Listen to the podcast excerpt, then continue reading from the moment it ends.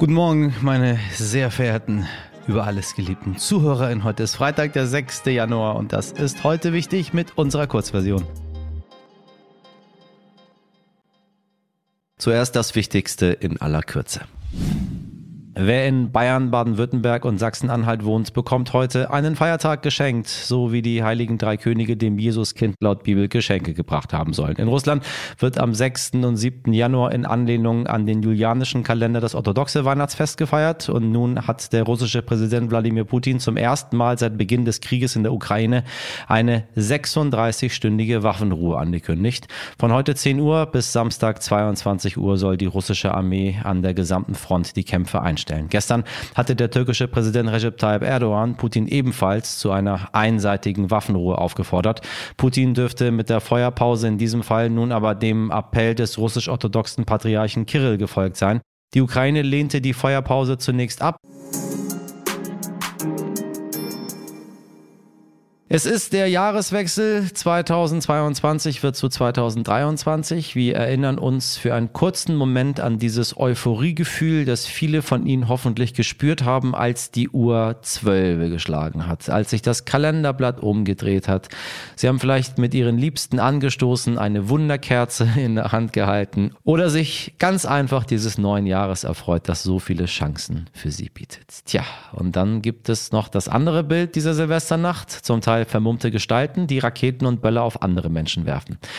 Sich einen Spaß daraus machen, andere in Gefahr zu bringen. Beistehende Passanten, Unschuldige, aber auch gezielt Rettungskräfte, die auf dem Weg in den Einsatz sind. Nur um das klarzustellen, das ist nicht in Ordnung. Komisch, dass man das noch sagen muss, aber ich habe gelernt, man muss das sagen, weil einige verstehen das nicht. Also, es ist nicht in Ordnung. Weder zufällig gewählte Opfer auf der Straße noch Feuerwehrleute oder Polizistinnen, die ihnen helfen wollen, sollten gefährdet werden. Aber die Diskussion, die danach entbrannt ist, zeigt leider, wie wenig wir anscheinend gelernt haben. Hauptsache, man zeigt mit dem Finger auf die vermeintlichen bösen, bösen, bösen, bösen Ausländer, die jetzt wieder schuld sein sollen an allem. Mehr Integration, härtere Gesetze, mehr Polizeipräsenz. Bei den Forderungen nach der Silvesternacht haben sich PolitikerInnen diese Woche gegenseitig überboten. Der bayerische Ministerpräsident, Sie wissen's, Markus, ich kämpfe ganz alleine für mehr Recht und Ordnung im Universum Söder, sagte schlicht so etwas wie in Berlin. Das wäre in Bayern nicht passiert. In meiner Redaktion war die Diskussion hitzig.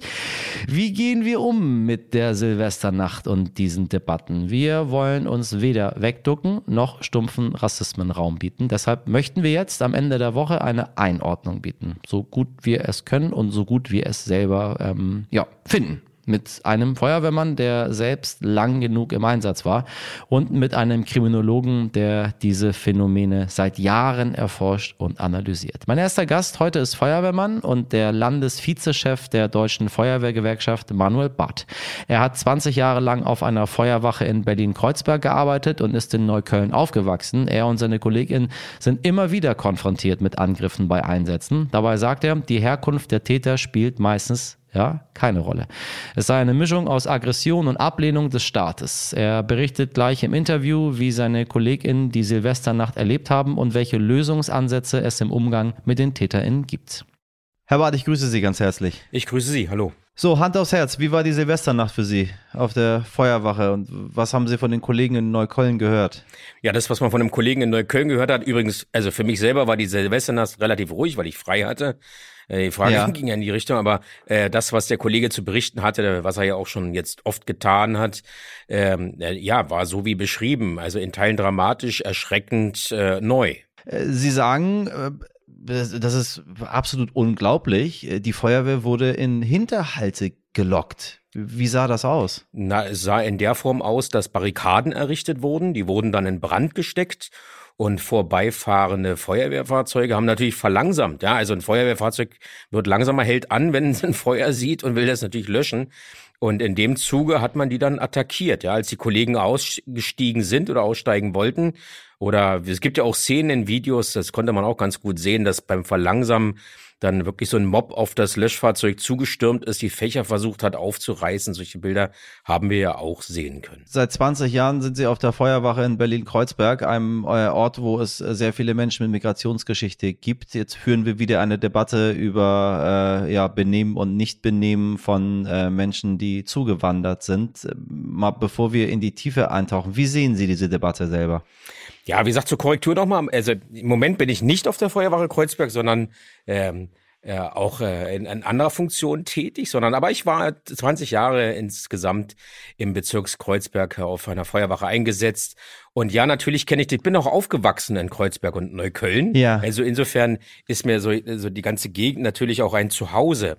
Vorweg möchte ich mal sagen, äh, weil das auch gerade äh, tief und äh, intensiv diskutiert wird äh, ist es ein reines Zuwanderungsproblem. Also es, es ist ja nicht so, ähm, als, als äh, oder wie, wie soll ich das sagen? Es ist ein Sozialisationsproblem, ein Sozialisierungsproblem. Das ist kein reines Zuwanderungsproblem.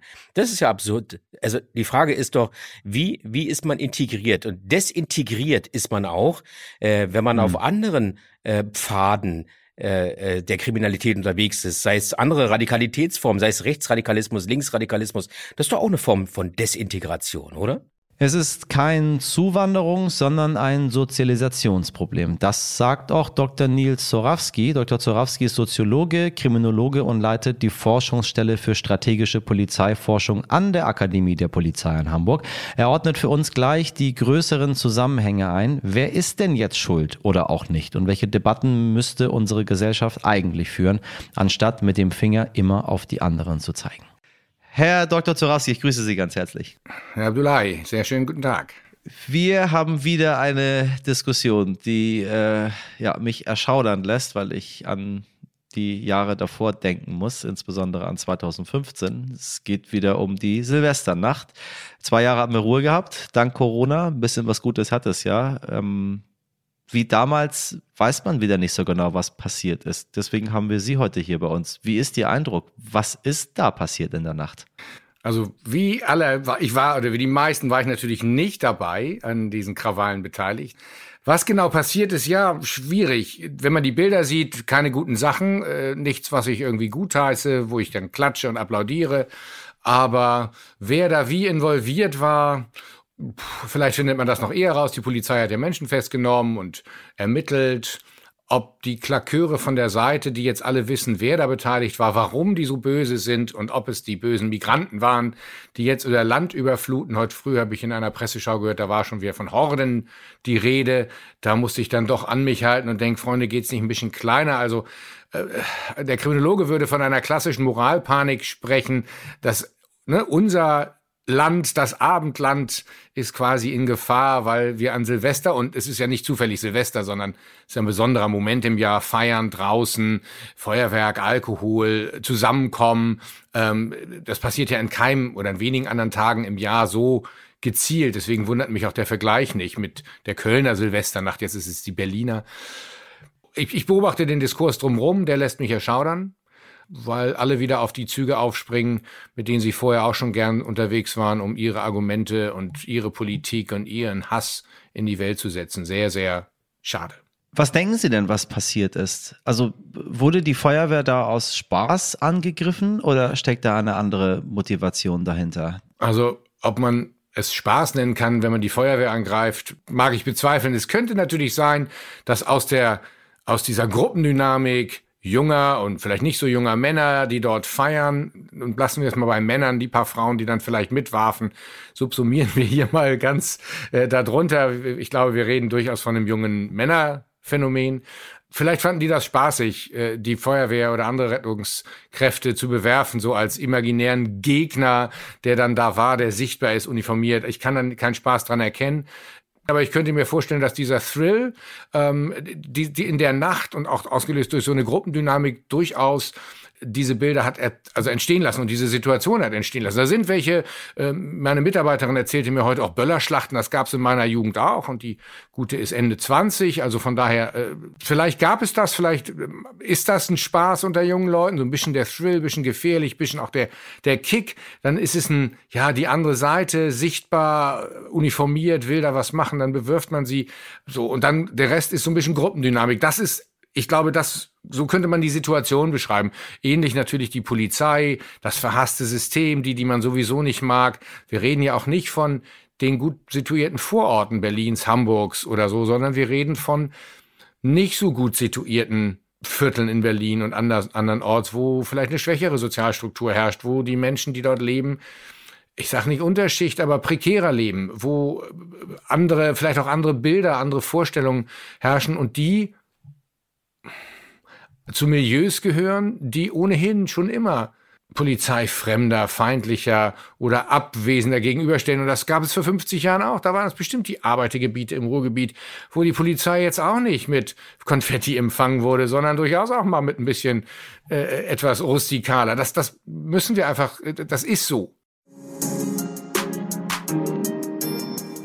Sie haben zwei kurze Gespräche gehört, die Sie unbedingt in voller Länge hören sollten, damit Sie verstehen, worum es überhaupt geht und was die Lösungen sind. Die Gespräche mit dem Feuerwehrmann Manuel Barth und dem Kriminologen Dr. Nils Zorawski. Das können Sie wie immer in unserer langen Version machen. Einfach auf die pinke Kachel drücken. Falls Sie beim nächsten Familientreffen noch Argumente brauchen, ich sage Ihnen, hier finden Sie die. Also bestimmt ganz sicher versprochen. Feedback, Fragen und Gästevorschläge können Sie immer an heute wichtig stern.de schicken. Ich wünsche Ihnen einen schönen Freitag, ein wundervolles Wochenende. Machen Sie was draus. Bis Montag, Ihr Michel Abdullahi.